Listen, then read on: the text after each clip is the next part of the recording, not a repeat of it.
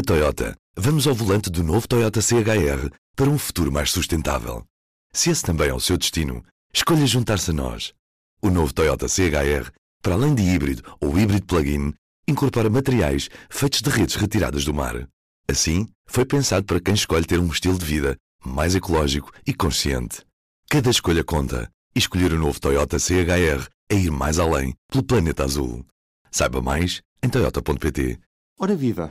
Estamos a poucas semanas do arranque da presidência portuguesa do Conselho da União Europeia. Iniciaremos a nossa presidência já com um quadro, um novo quadro financeiro plurianual e o um mecanismo de recuperação e resiliência devidamente aprovados, ou ainda perante o impasse da divergência de um bloqueio, infelizmente não por dois, mas por três Estados-membros. António Costa, nesta segunda-feira, numa conferência no Instituto de Estudos Políticos da Universidade Católica, quem esteve atenta foi a jornalista Maria Lopes, que está comigo neste P24. Viva Maria!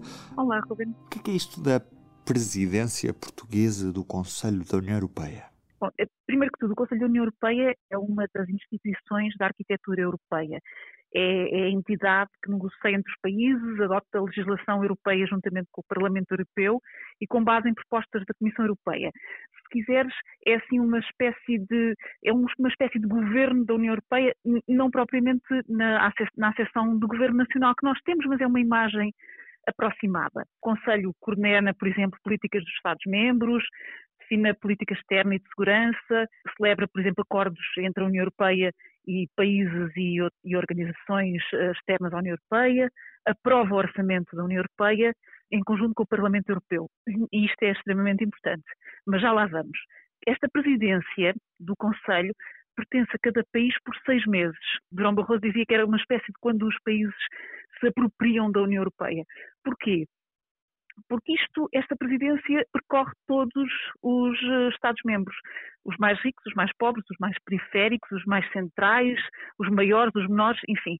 Um, e os Estados-membros têm que trabalhar em trio, ou seja, isto, é um, isto foi um, um, sistema instituído pelo Tratado de Lisboa, em que se fixam os, os objetivos a longo prazo e que gera também a agenda mais próxima, ou seja, por exemplo, eh, neste momento, quem está a presidir ao Conselho da União Europeia é a Alemanha, que teve que trabalhar com Portugal, que será o próximo, e que teve que também trabalhar com a Eslovénia, que vem a seguir a Portugal. E, e portanto, Portugal vai presidir entre 1 de janeiro e 30 de junho uh, do próximo ano a, a, a este Conselho. Uhum. E quais é que são as prioridades desta presidência portuguesa?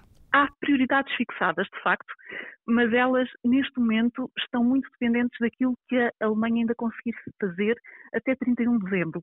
Porquê? Porque as prioridades, uma delas é colocar em execução o plano plurianual, portanto, o orçamento da União Europeia e o plano de recuperação económica, a chamada, a chamada bazuca, uh, para, para recuperar cada país, a União Europeia, uh, das consequências desta pandemia.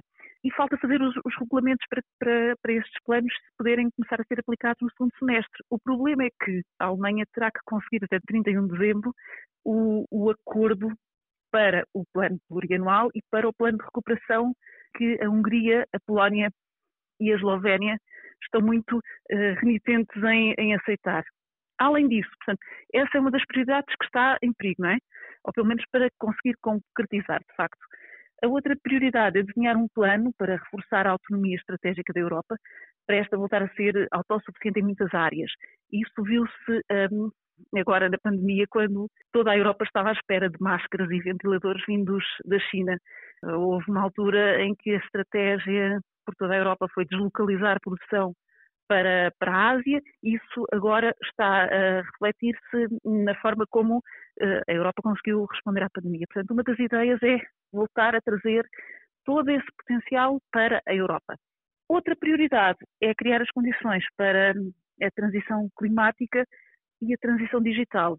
E esta questão da, transi transição digital é que pode ser a mais complicada.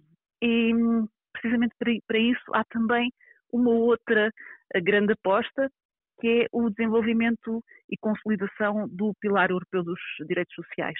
É o chamado pilar social para não deixar ninguém para trás nesta caminhada. E especificamente sobre este semestre, vamos apanhar um período também de alguma turbulência a nível mundial, marcado também pelo. e europeu, também marcado pela, pelo fim do período de transição do, do Brexit, marcado pelo, pelo início deste, deste processo de vacinação uh, da, da Covid. Temos também a entrada em funções da administração Biden.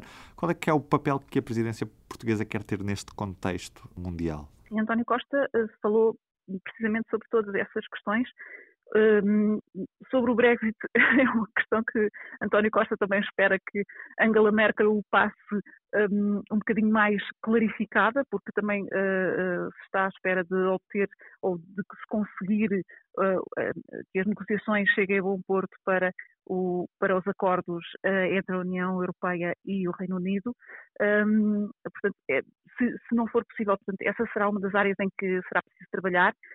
António Costa está muito esperançado numa, num, num retomar das relações uh, comerciais, políticas, enfim, multilaterais com, com os Estados Unidos, quer uh, dar seguimento a uma série de acordos comerciais, por exemplo, com uh, a Nova Zelândia e a Austrália, portanto, quer, querer quer, quer trabalhar numa série de áreas e há de facto muito por onde fazer também nessa questão da vacina. Será também uma das áreas prioritárias e em que é preciso fazer muito, mas na verdade está tudo, tudo muito dependente dos resultados nas vacinas no próximo mês.